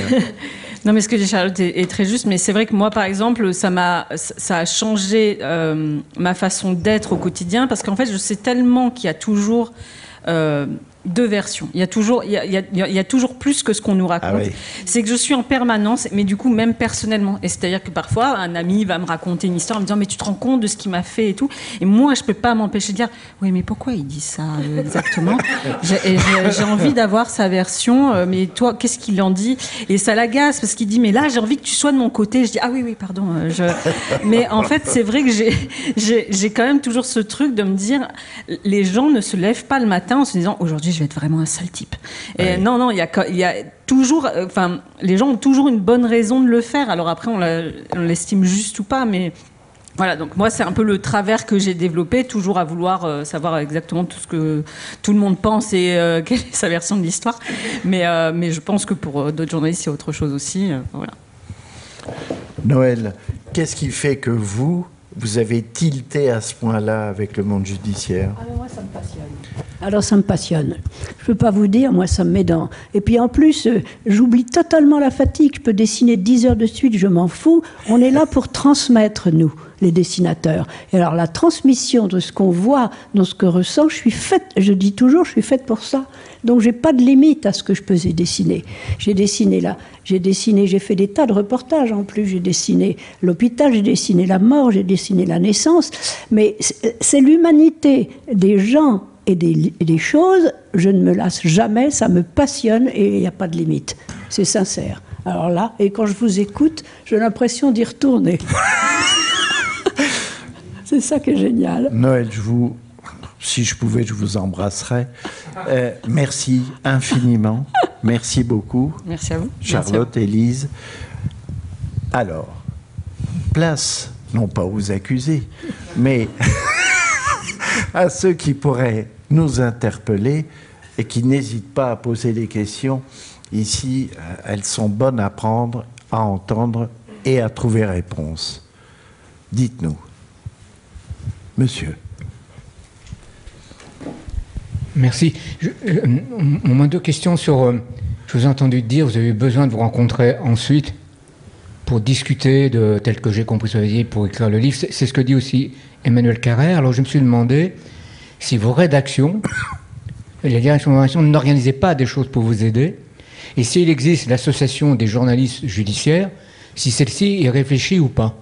Pour, euh, ça, c'était la première. Et la seconde, concernant euh, le 13 novembre ou, le, ou Charlie Hebdo, au moment des faits, il y a eu une couverture presse très très très dense pendant plusieurs semaines, y compris Le Monde a fait un mémorial sur euh, les victimes. Oui. Est-ce que c'est cette matière, aussi bien pour vous, dessinatrice, que, que pour euh, les, les, les, journalistes, vous est utile Est-ce que vous en servez avant de, avant de, suivre le procès? Pour l'aide, peut-être, euh, pour l'aide. alors, effectivement, il y a une association de la presse judiciaire, hein, qui est une association très ancienne, qui date de 1887. On est 180, je crois, à en faire partie, il me semble, à peu près.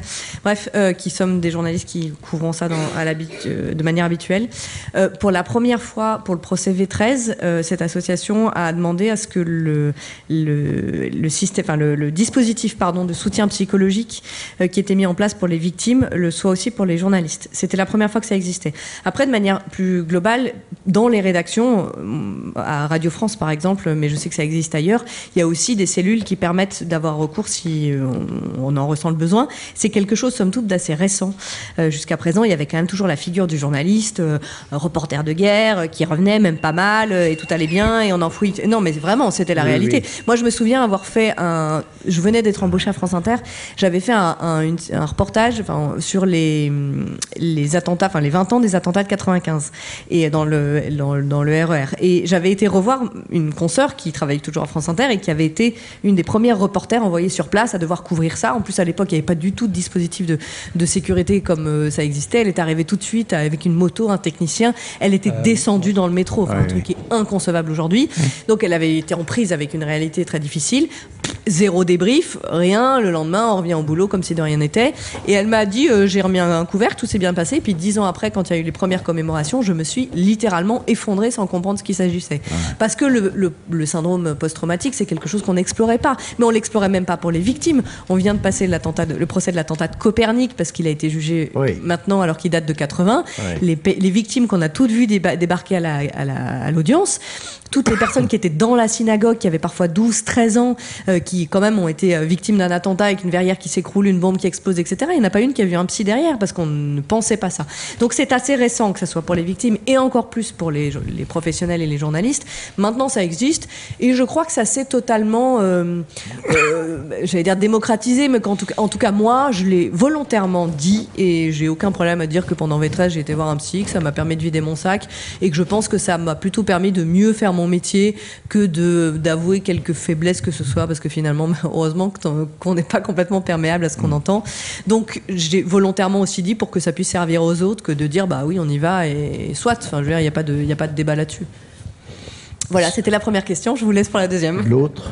Euh, pour, euh, pour ce qui est euh, de, regarder ce que les autres font, en fait, moi, ce que j'aime beaucoup, par exemple, c'est qu'au procès, moi, je fais pas d'instruction. C'est-à-dire, je fais pas d'enquête, je vais pas chercher l'information. Il y en a qui adorent ça, aller chercher le scoop. Moi, j'aime pas trop. Moi, j'aime avoir tout le dossier, tout le récit, et puis pouvoir en faire quelque chose. Et au procès, ce qui, ce qui moi, me fascine toujours, c'est qu'en fait, on a tous accès à la même chose au même moment.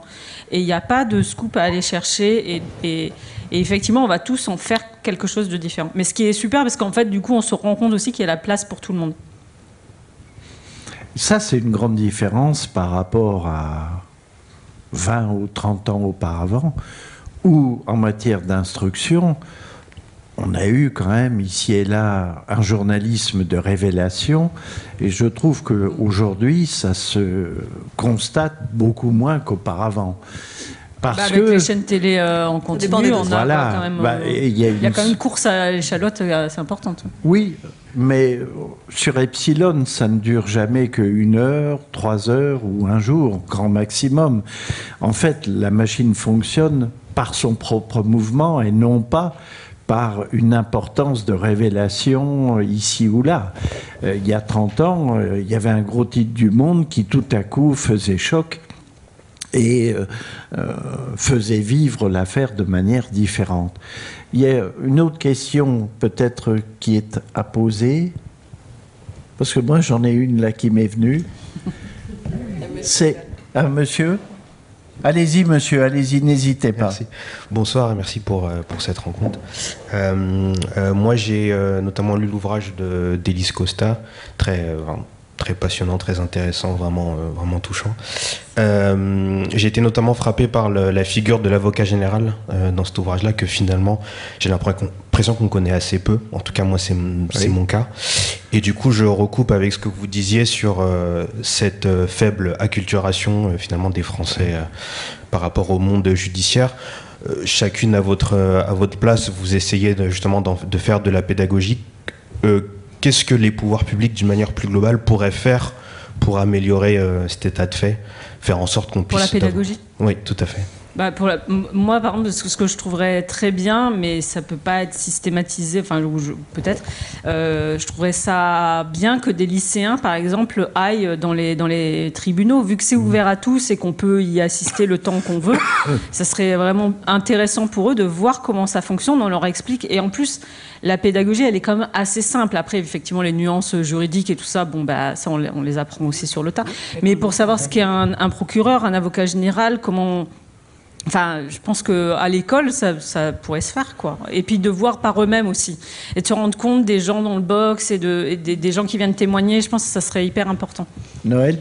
Alors, moi, ce que je trouve euh, absolument passionnant, c'est qu'en ce moment, on va dans des lycées avec, avec Arthur et on parle avec des images comme ça, on parle aux étudiants, il y en a qui étaient jeunes même, de ce que c'est qu'un procès qui sont les gens et vous avez des retours des étudiants absolument formidables. Je me souviendrai toujours quand Arthur a dit qu'est-ce que c'est d'être victime à tous ces jeunes du lycée de Sceaux? Je t'assure qu'il y avait un, blanc dans la salle, c'était formidable. Et je n'arrête pas de, de, faire des démarches pour continuer dans les facs de droit aussi. Je pense qu'on doit avec l'expérience qu'on a chacun, aller euh, vers la jeune génération, montrer ce que c'est qu'un procès. D'abord, ça me passionne, il faut le transmettre, c'est obligatoire.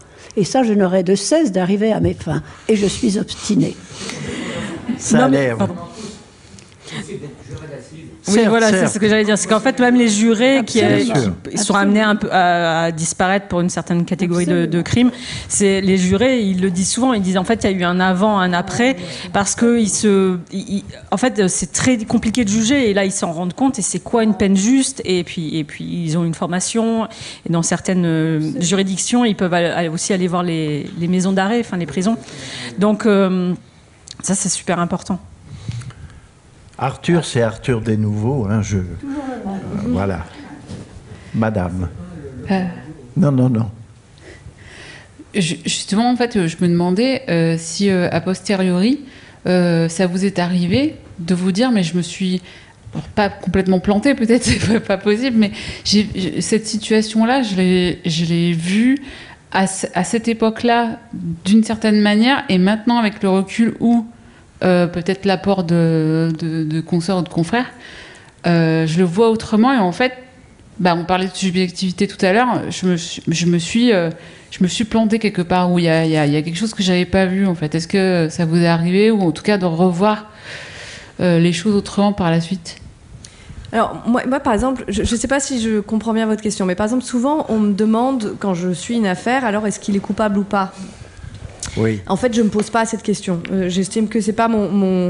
donc j'ai pas j'ai pas un prisme qui est de me dire euh, je dois avoir un avis sur les choses. Alors évidemment que j'en ai un peu un quand même et que euh, et qu'on va discuter entre nous et que autour d'une bière on va dire non mais attends mais tu vois bien que mais mais c'est quand même très à la superficie des choses. C'est-à-dire que pour moi les choses se posent pas en ces termes. Pour moi les choses se posent dans les termes de il est en train de se jouer ce débat là et moi je vais vous le raconter et je vais essayer de vous l'expliquer et vous donner les, les éléments pour que vous compreniez ce qui se joue. En fait, finalement, après, vous en pensez ce que vous voulez. Et puis surtout, la justice va en décider ce qu'elle voudra et ça sera une vérité judiciaire. Et, pour ça, par exemple, euh, parce que quand on parle de comment, euh, euh, comment aller expliquer, comment faire de la pédagogie, je trouve que les, réseaux sociaux sont quelque chose qui peuvent être un outil fantastique, aussi parfois très délétère, mais ça, moi, le live tweet, par exemple, me permet de faire ça mieux que nulle part ailleurs, je crois, ou du mieux possible, en tout cas, pour être un peu plus humble. c'est vraiment d'amener la personne à côté de moi. C'est l'image que j'en ai, en tout cas à côté de moi sur le banc de l'audience, c'est de lui dire Attends, regarde, je vais te raconter, je vais t'expliquer ce qui se joue, mais je vais te l'expliquer en te donnant tous les éléments. Après, euh, mon interprétation à moi, finalement, elle compte assez peu, quoi. Euh, là où j'ai une valeur ajoutée, c'est pour expliquer ce qui se joue. Voilà, voilà pourquoi c'est important. Voilà pourquoi cet élément-là, il est, il est fondamental. Voilà pourquoi ce débat-là, eh ben, il, peut peser pour la suite, certes. Mais euh, finalement, est-ce que l'accusé est coupable ou pas, c'est pas mon problème. Mais pardon, j'ai peut-être pas mal compris. Alors peut-être que non, mais après, pour, pour, ce qui est de l'erreur euh, a posteriori, euh, je pense que ça arrive assez peu parce que justement, quand on parle beaucoup entre nous, euh, j'aurais pu en faire. Mais une régulation, c'est ça que ben, pas, pas, une régulation, mais en tout cas, je me souviens, je vais prendre un cas très concret. Euh, je me souviens d'un accusé qui était euh, très mystérieux et les experts psy étaient complètement euh, passés à côté de, bah, de lui. Quoi. Enfin, ils avaient fait un entretien et ils ont, nous ont expliqué pendant une heure et demie pourquoi il n'était pas schizophrène, ce qui du coup nous intéresse absolument pas. Je ne comprenais pas trop le sujet.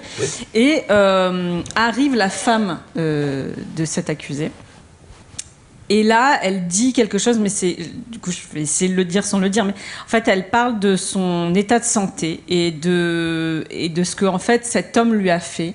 Et, et, à travers ce détail, on comprend. On comprend vachement de choses et euh, c'est incroyable que les psys l'aient pas vu ou en tout cas ne se soient pas entretenus avec elle. Mais on comprend énormément de choses et, euh, et en fait, moi, si j'avais pas eu mes, euh, mes consoeurs et mes confrères, je, l'aurais dit. J'aurais raconté ce moment. Ah et en fait, en discutant avec eux, ils me disent non, mais attends, euh, elle, elle est encore, elle est encore salariée. Euh, elle a le nom de l'accusé. On peut la retrouver hyper facilement. Et c'est vrai que du coup, du coup, j'ai fait un mauvais papier. euh, mon papier n'est pas bon parce qu'on ne comprend pas qui est cet homme, mais en fait, c'était plus important de faire attention à elle à ce moment-là. Donc, euh, voilà, c'est ce genre de choses qui peut, qui peut arriver. Parfois, effectivement, dans le récit, on parlait de, montrer, de dire l'horreur et de décrire l'horreur. Il faut on est toujours sur une ligne de crête entre euh, expliquer euh, ce qu'on est en train de juger, hein. l'idée c'est pas d'aseptiser, et euh, ne pas tomber dans le voyeurisme. Et effectivement, l'interprétation, je pense que ça rebondit un peu sur ce que tu viens d'expliquer, cette ligne de crête, parfois on se dit qu'on a été un peu trop loin ou un peu trop peu. Ça peut arriver. moi, il y a parfois des termes que j'ai eu. Alors, quand on, en radio par exemple, on, parfois on écrit des papiers qu'on laisse pour la matinale du lendemain, on a le temps de les réfléchir mille fois, etc. là, par exemple, aujourd'hui, j'ai commencé à écrire mon papier à 17h pour un direct à 18 donc ça va un peu vite quand même. Parfois, on n'a pas exactement le bon mot. Il y a des jours où on écrit mieux que d'autres. Il y a des live tweets où je me dis que j'aurais pas tout à fait dû tourner comme ça. Oui, ça peut arriver. Euh, il y a un ton qu'on peut, voilà.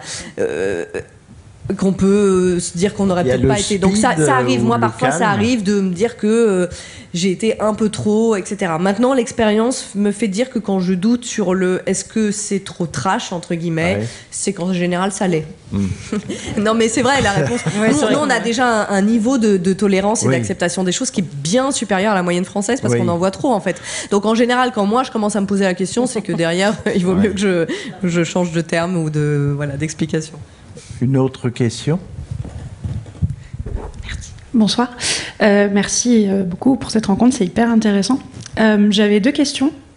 La première, ce serait notamment comment vous faites en tant que journaliste pour réussir quand même à garder un minimum de distance avec que ce soit les parties civiles ou la défense, parce que voilà, comme vous dites par exemple, vous êtes à côté d'eux sur les bancs, c'est quand même pas pas rien, je trouve, d'avoir cette proximité et puis de voilà, par exemple dans des cas du, du V13, de, vivre ça pendant dix mois avec eux, ça doit quand même être difficile. Et euh, deuxième question. D'autant euh, qu'ils lisent et qu'ils écoutent, et donc il y a le feedback euh, qui est rapide. Hein. Oui, c'est vrai, c'est vrai. Et deuxième question qui n'a peut-être pas grand-chose à voir, mais vous avez évoqué au tout début la question aussi des moyens de la justice. Est-ce que c'est quelque chose que vous percevez, même en couvrant des, des, des, des procès exceptionnels, donc où, on se dit qu'il y a peut-être plus de moyens que dans de la justice ordinaire? Et est-ce que vous pensez que le chroniqueur judiciaire a un rôle aussi d'éveil là-dessus? Je vais commencer par la fin pour être sûr de pas me Sur les moyens de la justice. Sur les moyens de la justice. Euh, la justice était très pauvre. Je veux qu'on le retienne.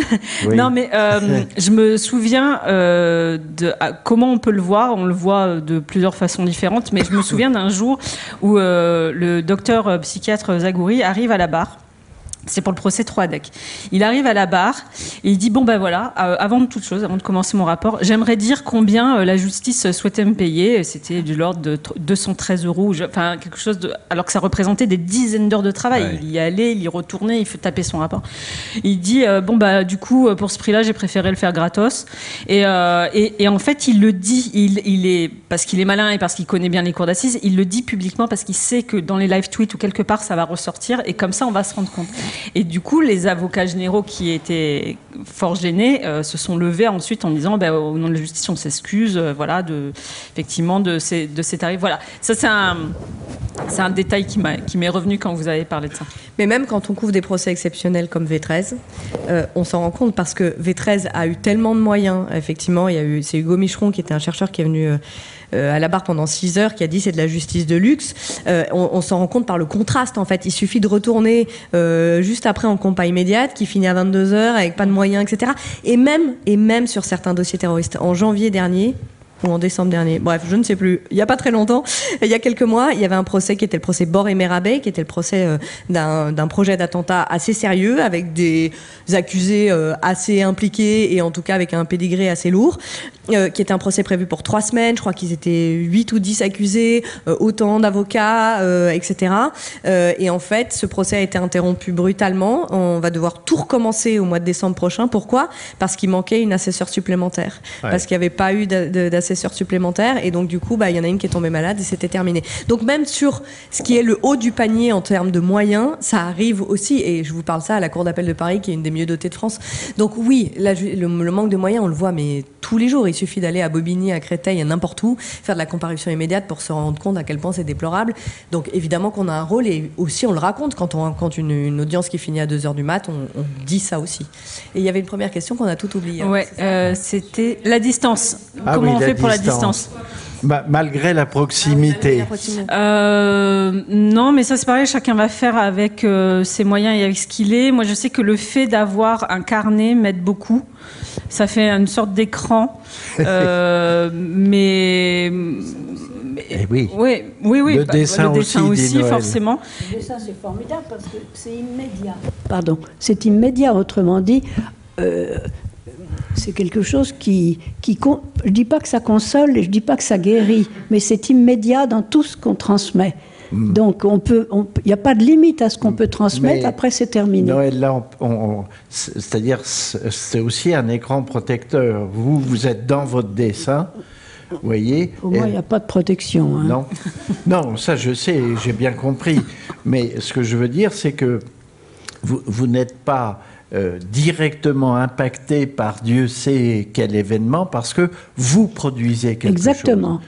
Voilà. Et, et sur le moment. Et sur le moment, on c'est est comme le caméraman qui filme une séquence terrible. Exactement. En fait, ça passe par l'objectif. Immédiat. Mais mais- mais il y a aussi la question de la distance, si je comprends bien, euh, euh, malgré la proximité qu'on Oui. peut avoir avec certains acteurs. Effectivement, il y a des avocats qu'on tutoie et qu'on connaît très bien, hein, soyons Oui. euh, francs, euh, euh, voilà, avec qui on va boire un coup parfois à la fin de la journée.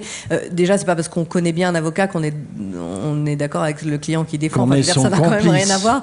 Absolument pas. Euh, moi, je peux être bien apprécié certains avocats et trouver que son client est la pire des ordures, ça peut arriver. Et ensuite, quand bien même.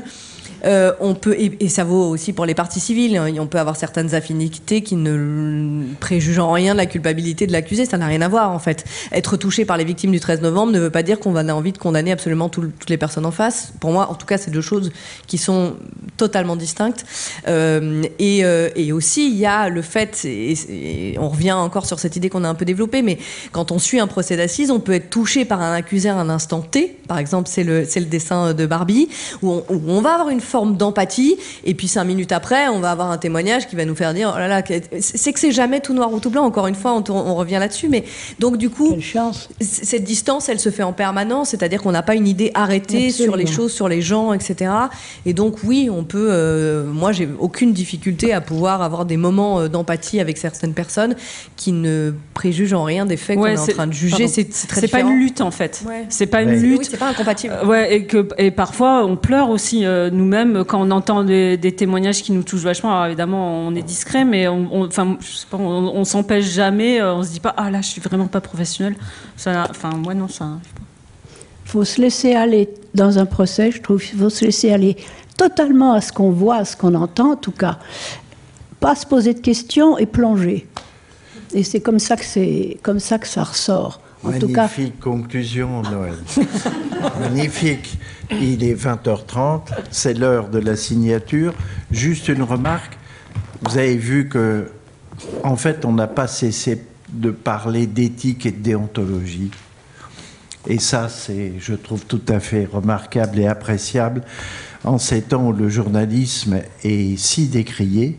Avec euh, la morale de l'histoire, il faut y aller, écouter, voir et raconter. Je trouve que l'autre grand mot de la soirée, c'est les récits. Les récits, les histoires, avec leur intensité, leur force et leur complexité. Je vous remercie énormément d'être